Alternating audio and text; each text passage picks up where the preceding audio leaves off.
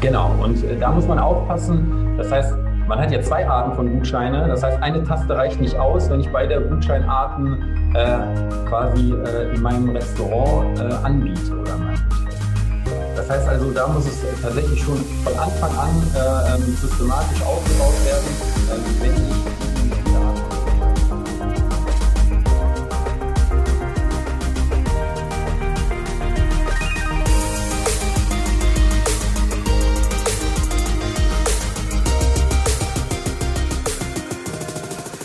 Herzlich willkommen zur aktuellen Ausgabe des Equilatur Gastro Briefings. Heute am 5.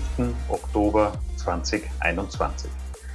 Wie so oft oder wie es eigentlich schon gute Tradition ist, Urteilen, die gefallen sind in den letzten vier Wochen, was man als Arbeitgeber wissen sollte äh, aus diesen Urteilen und aus dem rechtlichen Geschehen. Deswegen freue ich mich, dass heute hier in der Runde Dr. Schlegel wieder mit dabei ist und uns berichten wird, was ich denn als Unternehmer so alles äh, ja, mitnehmen sollte aus den vergangenen Wochen. Was hat der September uns gebracht?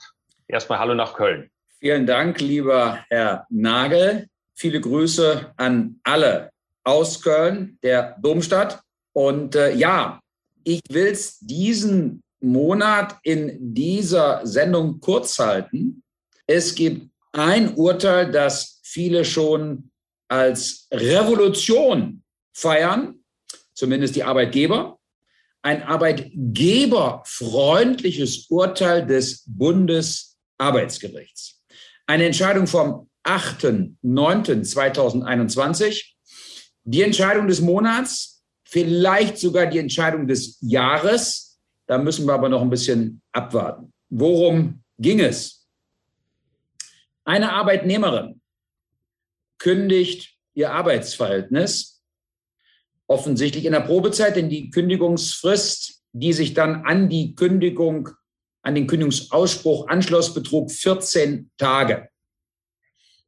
Und ja, mit dem Ausspruch der Krankheit verfiel sie gewissermaßen dem Sichtum, beziehungsweise ja, es ereilte sie eine Krankheit, die äh, dann äh, zur Arbeitsunfähigkeit führte. So ärztlich bescheinigt. Wie lange dauerte die Krankheit? Mit Ausbruch der Kündigung. Ja. Ja. Mit Ausspruch der Kündigung, habe ich was anderes gesagt, Entschuldigung, mit Ausspruch der Kündigung wurde sie krank. Und wie lange dauerte äh, äh die Krankheit? Sie dauerte exakt 14 Tage. Ja, ähm, nach Ablauf der Kündigungsfrist, taggenau, äh, wurde sie wieder gesund. Für die erste und zweite Instanz war das alles nicht sonderlich überraschend, kann halt mal äh, so passieren.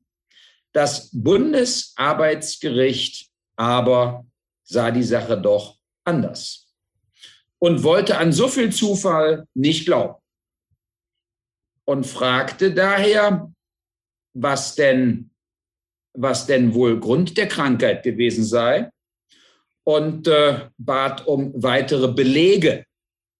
Ähm, auch wäre in Frage gekommen äh, die äh, Einvernahme des behandelnden Arztes als Zeuge.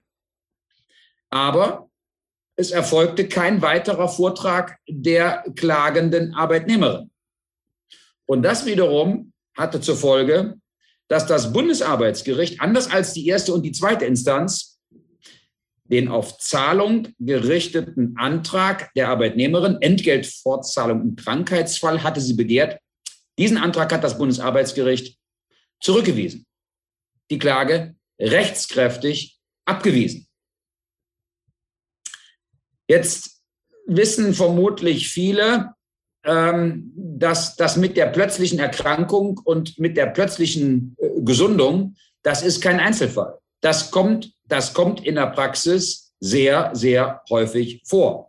Äh, auch in Fällen, in denen der Arbeitgeber kündigt, ja, kommt es zu spontanen Erkrankungen und spontan Heilungen. Letzteres natürlich schön, einerseits, aber andererseits alles ein bisschen merkwürdig. Das ähm, Urteil des Bundesarbeitsgerichts. Im Augenblick liegt nur eine Presseerklärung vor. Wir müssen noch mal auf die Entscheidungsgründe warten. Ist ja, man muss schon sagen, überraschend. Ob es wirklich revolutionär ist, bleibt abzuwarten. Insbesondere wird natürlich jetzt die Frage gestellt, ist das verallgemeinerungsfähig? Ähm, heißt das jetzt, dass in vergleichbaren Fällen keine Entgeltfortzahlung im Krankheitsfall äh, mehr geschuldet wird? Ich glaube, so weit gehen kann man im Augenblick noch nicht. Äh, immerhin hat das Bundesarbeitsgericht ja aufgezeigt, was die Arbeitnehmerin hätte tun können, nämlich ihren Arzt als Zeugen benennen. Ähm, und was soll dann der arme Arzt bei Gericht schon anderes erzählen, als dass er einen ihm arbeitsunfähig erkrankten Menschen vor sich gesehen hat? Aber möglicherweise hatte der Arzt auch Angst, weil er schon ahnte, dass ihn das Gericht, äh, dass ihm das Gericht unangenehme Fragen wird stellen. Und äh, von daher mache ich mir da ein klein wenig Hoffnung, dass in vergleichbaren Fällen zukünftig, zumindest hier und da, andere Ergebnisse heißt Ergebnisse zugunsten der Arbeitgeber erzielt werden können. Das aber bleibt abzuwarten. Ich nehme aber mit aus diesem Fall, dass man äh, ist ja klingt ja geradezu hervorragend als Arbeitgeber, man sich ein Foulspiel und als ein solches würde ich das jetzt bezeichnen. Ich sage jetzt nichts, wenn jemand wirklich krank geworden ist und das, da reden wir gar nicht drüber, sondern hier ist es ja ein ganz offensichtliches Foulspiel, wo ich auch als Chef dann gefragt bin, wie gehe ich damit um? Meine ganze Mannschaft wird auf mich gucken. Wie geht er mit diesem Foulspiel um? Kann ich mir das einfach erlauben oder wie, wie macht er das? Dass man sich da nicht alles gefallen lassen muss. E exakt so, exakt so. Das, das sehe ich ganz genauso. Und ähm, ja, vielleicht muss man da auch im Einzelfall mal ähm, äh, an die Ärzteschaft herantreten und sagen, ähm, wenn sich erweisen sollte, dass du hier etwas ins Blaue hinein äh, attestiert hast, äh, dann kannst du dich auch strafbar gemacht haben. Ja, und ähm, wenn das dann sogar dazu führen sollte, dass sich da ein, ich nenne es mal äh, vorsichtig, ein kultureller Wandel einstellt, äh, dann wäre natürlich viel gewonnen, muss man sagen. Ja. Wäre der Wahrheit Genüge getan. Jetzt haben wir noch ein zweites Ereignis im September gehabt, Herr Dr. Schlegel. Das war jetzt zwar kein Gerichtsurteil, die Folgen sind aber nicht minder tragend. Äh, wir hatten eine Wahl. Was, ja. was sagt der Jurist, der Arbeitsrechter dazu? Ist ja auch gewissermaßen ein Urteil, ja, ein Urteil des Wählers über äh, die Regierung und über die Opposition. Und ich werde in diesen Tagen ganz furchtbar viel gefragt, welche Folgen hat der Ausgang der Bundestagswahl aufs Arbeitsrecht? In der äh, äh gebotenen äh, Kürze. Wir werden es ja vermutlich mit einer Regierung zu tun bekommen, die getragen wird durch die FDP, also die Gelben, und äh, die Grünen, mit wem auch immer dann äh, als Wahlgewinner, äh, ja, ähm, ob rot oder schwarz, also Jamaika oder Ampel, spielt fürs Arbeitsrecht, glaube ich, nicht so die ganz, ganz große Rolle, weil im einen Fall wird die FDP, im anderen Fall werden die Grünen dem jeweils anderen etwas abverlangen. Ich gehe davon aus, dass die sich wechselseitig ein bisschen neutralisieren, weil es gewissermaßen die gegensätzlichen Pole sind arbeitsrechtlich. Welche Themen stehen an? Vermutlich, das ist der Mindestlohn, das ist die Arbeitszeit und die Arbeitszeitaufzeichnung und das sind die befristeten Arbeitsverhältnisse. Meine Prognosen stand 5. Oktober 15 Uhr 9 und 48 Sekunden. Ich würde sagen, beim Mindestlohn wird sich nicht viel tun. Die FDP spielt nicht mit. Wir haben Mitte nächsten Jahres, werden wir haben einen Mindestlohn von 10,45 Euro, wenn nicht das Tarifentgelt noch höher ist. Und da sehe ich im Moment keine große Bewegung nach oben. Das wird mit der FDP nicht zu machen sein. Also 12 Euro oder gar 13 Euro werden nicht kommen. Arbeitszeit, da wird es vielleicht zur Liberalisierung kommen. Mehr Arbeitszeit pro Tag. Ja, das könnte sein. Im Gegenzug Arbeitszeitaufzeichnung spielt, glaube ich, für die Gastrobranche nicht die ganz große Rolle, weil dort ohnehin weitgehend flächendeckend aufgezeichnet äh, wird. Aber eine solche Verpflichtung wird vermutlich zumindest für die etwas größeren Betriebe flächendeckend kommen in Umsetzung eines Urteils des Europäischen Gerichtshofs aus Mai 2019. Und der letzte Punkt, befristete Arbeitsverhältnisse. Da hatte die Große Koalition etwas beschlossen, das ist nicht umgesetzt worden. Äh, warum auch immer. Das könnte nochmal aufgenommen werden. Da wird bei der sachgrundlosen Befristung dann geschraubt werden. Bislang 24 Monate, drei Verlängerungen und keine Vorbeschäftigung. Es könnte sein, dass aus den 24 Monaten 18 werden, aus den drei Verlängerungen eine und dass beim Vorbeschäftigungsverbot gesagt wird, wenn die Vorbeschäftigung länger als drei Jahre zurückliegt, ist es keine Vorbeschäftigung. Ja, das zu den Ergebnissen, äh, Herr Nagel, aus meiner Glaskugel, die ich gleich auch wieder äh, einpacke. Und äh, äh ich bin gespannt, äh, äh, wenn dann die Regierung steht, wie viel von dem, was ich heute gesagt habe, richtig oder schlimmstenfalls völlig daneben war. Wir werden es erleben, aber ich bin äh, dankbar. Ich finde es äh, mutig. Jemand mit Meinung, der sie auch kundtut und dazu steht, ist doch immer eine willkommene Abwechslung. Vielleicht noch eine letzte Frage äh, als Übergang zu unserem Hauptthema heute. Wir wollen uns mit Gutscheinen beschäftigen, Herr Dr. Schlegel. Und äh, ich glaube, dem Juristen meistgestellte Gutscheinfrage ist, wie lange ist der denn überhaupt gültig oder hat der ein Ablaufdatum? Ja, gibt Fragen, die äh, äh, äh, wünscht sich der Jurist, dass sie ihm nicht gestellt werden, weil er keine sicheren Antworten liefern kann.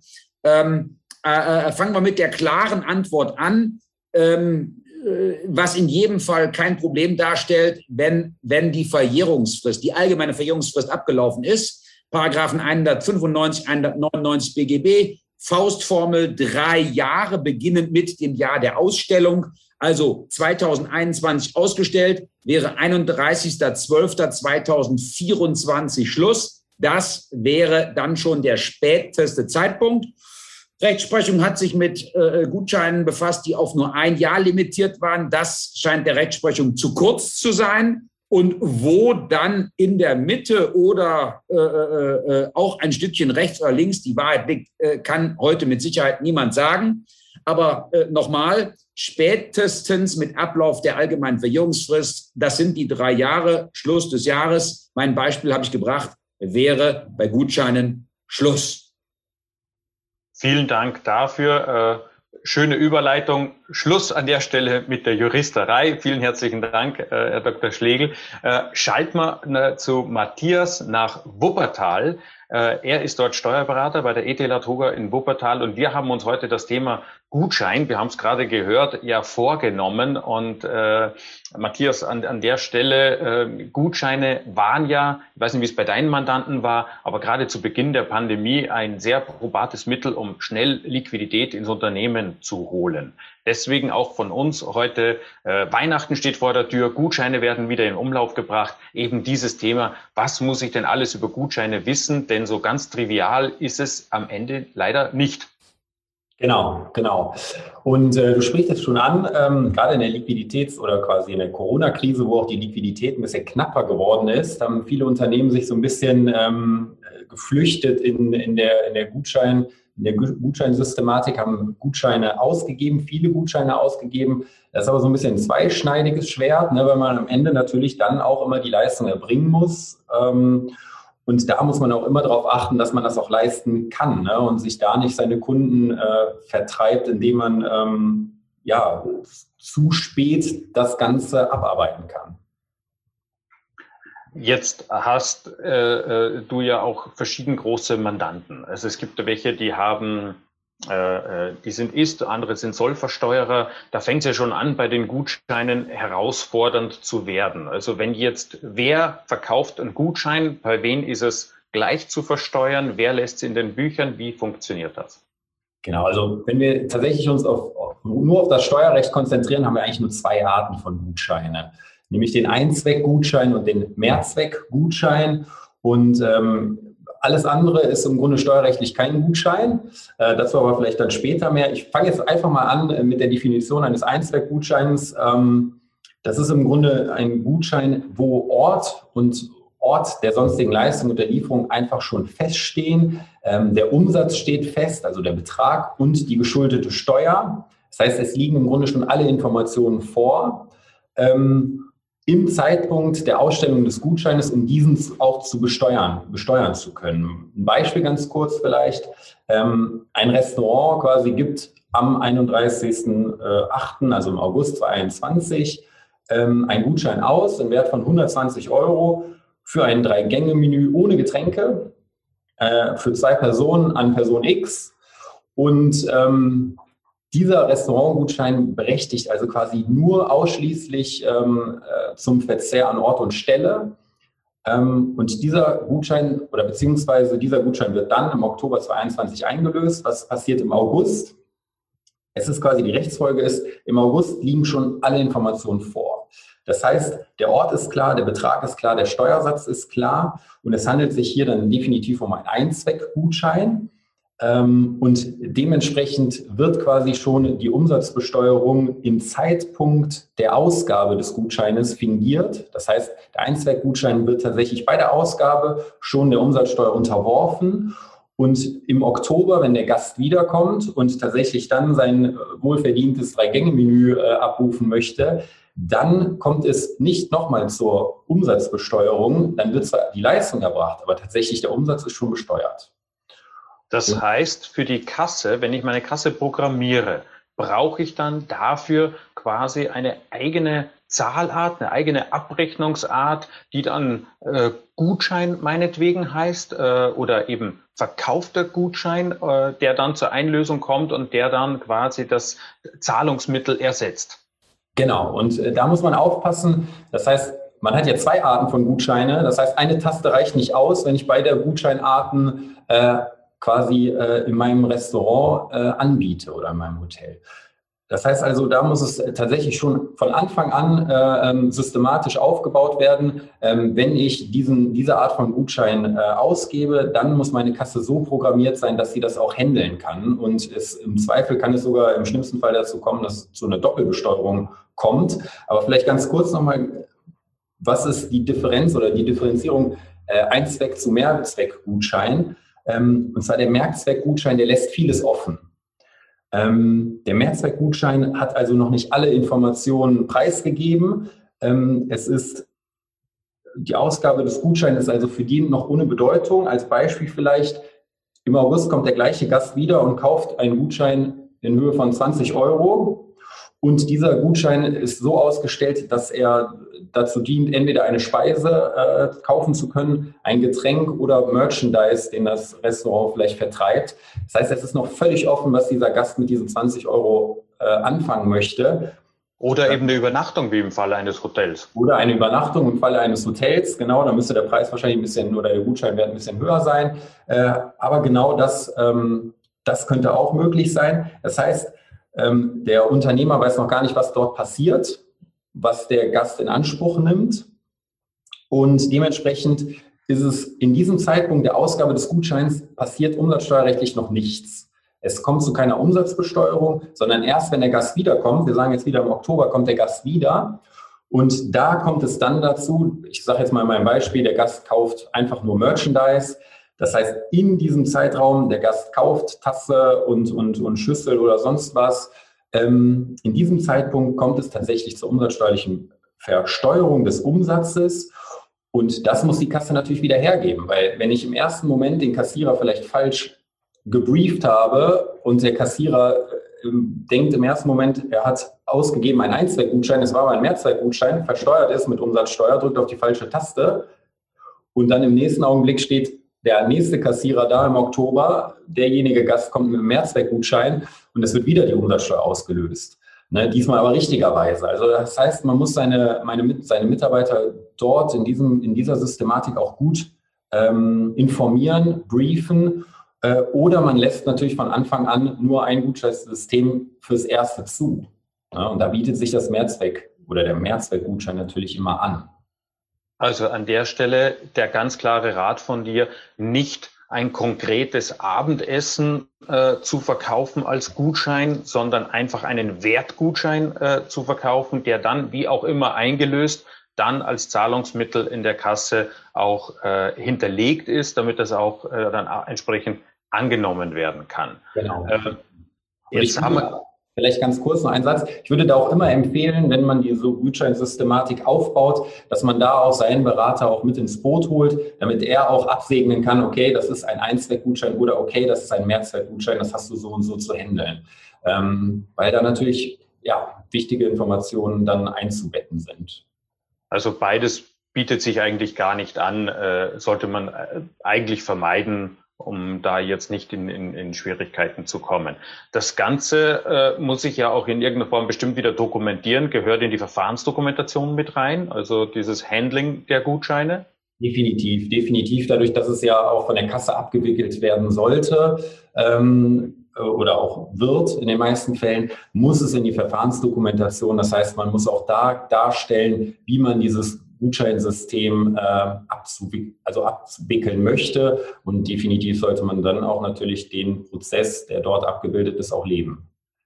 Jetzt habe ich aber nicht nur Gutscheine, die ich verkaufe, sondern äh, als Gastronom mache ich ja auch gerne Werbung mit meiner Ware. Äh, ich sage jetzt mal ganz einfach Happy Hour, Two for One. Äh, wie sieht es denn da aus, wenn ich äh, solche quasi Marketing-Gutscheine äh, in den Umlauf bringe? Das ist ja jetzt nicht auf die Zahlart Gutschein dann zu buchen. Was ist da deine Empfehlung? Wie soll man das handeln?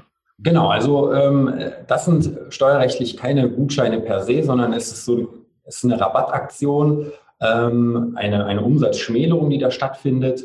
Und ähm, das ist dahingehend eine Umsatzsteuer oder sagen wir mal eine gutscheinmäßig total unkomplizierte Sache, weil damit hat es nichts zu tun. Aber beispielsweise bei so einer Sache wie Happy Hour muss man ganz klar auch immer auf den Wareneinsatz achten. Weil jetzt geben wir in einer gewissen Zeit mehr Wareneinsatz oder mehr Waren aus für ein, eine viel oder für eine nicht passende Größe Umsatz. Das heißt, da sollten wir auch immer das dokumentieren, dass wir Happy Hour anbieten. Das heißt, bei einer möglichen Betriebsprüfung da Klarheit äh, stellen können oder klarstellen können. Wir haben eine Happy Hour tatsächlich und deshalb kommt es zu diesen Schwankungen vielleicht vermeintlich im Wareneinsatz.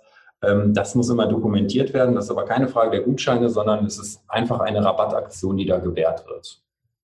Das heißt, dass in der Kasse wird das über Rabatt dann abgebildet und äh, entsprechend äh, dann auch festgehalten. Jörn ja. fragt uns, äh, das ist auch also ein Klassiker aus der Praxis. Bei uns kauft ein Unternehmen regelmäßig Gutscheine für seine Kunden.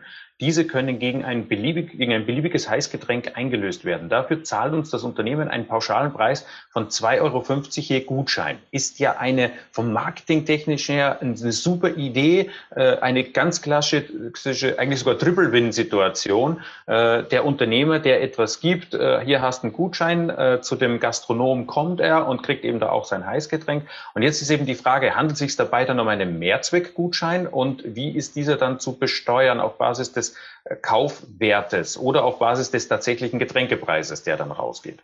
Genau. Ähm, bei Getränken gibt es ja ähm, tatsächlich ähm, Unterschiede. Das heißt, die können aktuell für 19 oder 7 Prozent rausgehen. Die können im Restaurant oder außer Haus getrunken werden. Das heißt, wir wissen noch nicht so ganz, was kauft der, äh, der Mitarbeiter da. Kauft er sich einfach nur Milch, Kakao oder einen schwarzen Kaffee? Das heißt, wir wissen nicht ganz genau, wie der Umsatzsteuersatz äh, ähm, auszusehen hat. Und wir wissen nicht genau, äh, welcher äh, ist es eine sonstige Leistung oder eine Lieferung. Ja, dementsprechend ist es tatsächlich ein Mehrzweckgutschein. Ähm, Im Zeitraum, wo die Gutscheine gekauft werden, ist es äh, ist es umsatzsteuerlich noch nicht zu, ver, zu versteuern, sondern erst dann, wenn der Mitarbeiter kommt und äh, seine Leistung abruft. Wenn dieses Unternehmen jetzt als Beispiel 100 Gutscheine am Stück kauft zu 2,50, das heißt 250 Euro, es ist dann ein Mehrzweckgutschein, habe ich jetzt äh, mitgenommen. Äh, die 250 müssen dann quasi buchhalterisch in einem Topf gepackt werden und werden dann je nach Abruf aus der Kasse dann sozusagen zur Versteuerung rangeführt. Habe ich das so richtig verstanden? Genau, genau. Umsatzsteuermäßig und aber auch ertragssteuermäßig, weil es ist nichts anderes erstmal äh, als wie eine erhaltene Anzahlung. Das heißt, auch in der Gewinn- und Verlustrechnung spielt es sich noch nicht ab, äh, das Gutscheinvermögen. Ähm, sondern es ist erstmal eine Größe, die abgerufen werden muss. Ne? Umsatzsteuerrechtlich als auch ertragssteuermäßig. Und äh, das ist das Schöne auch äh, an diesen Mehrzweckgutscheinen. Jetzt wissen wir ja, dass äh, äh, viele Gutscheine nicht eingelöst werden. Ich selber gehöre auch dazu, äh, habe mal vom, einen, einen, einen tollen Gutschein geschenkt bekommen, dann ist irgendwie verbaselt und vergessen, den einzulösen, dann irgendwann hat er nicht mehr gegolten. Äh, wann kann ich mir denn als Unternehmer diesen Gutschein als sonstige Einnahme, der jetzt quasi keine Gegenleistung entgegensteht, also das ist ja geschenktes Geld auf gut Deutsch, äh, wann darf ich das quasi einbuchen? Wann darf ich sagen, das ist jetzt wirklich meins? Genau. Das ist natürlich der schöne Nebeneffekt bei den Gutscheinen, ne? dass man äh, ohne zu leisten auf einmal Liquidität bekommen hat. Ähm, wie der Herr Dr. Schlegel schon eingangs erwähnt haben, so richtig Sicherheit habe ich erstmal nach, dem, nach den drei Jahren. Ne? Äh, dann kann ich tatsächlich sagen, ich bin nicht mehr zur Leistung verpflichtet ähm, und kann diesen dann quasi umbuchen direkt in den Erlös. Und bei dem Einzweckgutschein wäre es so, dass ich den ja schon im Zeitpunkt der Ausgabe der Umsatzsteuer unterworfen habe. Beim Mehrzweckgutschein ist es so, dass ich habe ihn zur Zeitpunkt der Ausgabe, weil ich noch nicht wusste, was der Gast damit tut, noch nicht äh, der Umsatzsteuer unterworfen. Und selbst dann, wenn der Gutschein nicht eingelöst wird, ähm, dann habe ich immer noch keine Leistung logischerweise erbracht, sodass es auch da nicht zu einer umsatzsteuerlichen äh, Versteuerung kommt, ähm, sodass das Geld einfach äh, zu 100 Prozent bei einem bleibt. Natürlich gibt es kritische Fälle oder sagen wir mal aus Kulanz kann man natürlich immer noch äh, ähm, leisten. Ne? Das bleibt natürlich dem Unternehmer immer offen. Klar, das hatte ich in meiner Praxiszeit auch, dass dann vom Vorbesitzer dann irgendwelche Gutscheine noch aufgetaucht sind und wo man sagt, naja gut, komm, ja. zum halben Wert, äh, äh, das ist nicht mehr, das sind nicht mehr wir kann man dann machen, bucht man ins Marketing. Äh, apropos äh, Gutschein, was muss denn da jetzt alles draufstehen, damit ein Gutschein auch wirklich äh, als Gutschein taugt? Gibt es da irgendwelche Vorschrift, Vorschriften? Ja, also da ähm, ist es tatsächlich so, dass es auch nicht so ganz genormt ist. Ja, da lässt man den Unternehmer so ein bisschen alleine, ähm, weil es keine gesetzliche Definition auch für einen Gutschein gibt, zumindest nicht meines Wissens. Und ähm, hier sollte man aber nichtsdestotrotz einige Dinge tatsächlich beachten. Ne? Also man sollte wirklich den Betrag draufschreiben, dann die Beschreibung, ja, was, was kann, was, um quasi entweder den Einzweckgutschein einzustellen oder einen Mehrzweckgutschein. Ne? Ist es nur ein Geld, so eine quasi Geldkarte, dann wäre es der Mehrzweckgutschein. Oder definiere ich schon die Leistung hinreichend?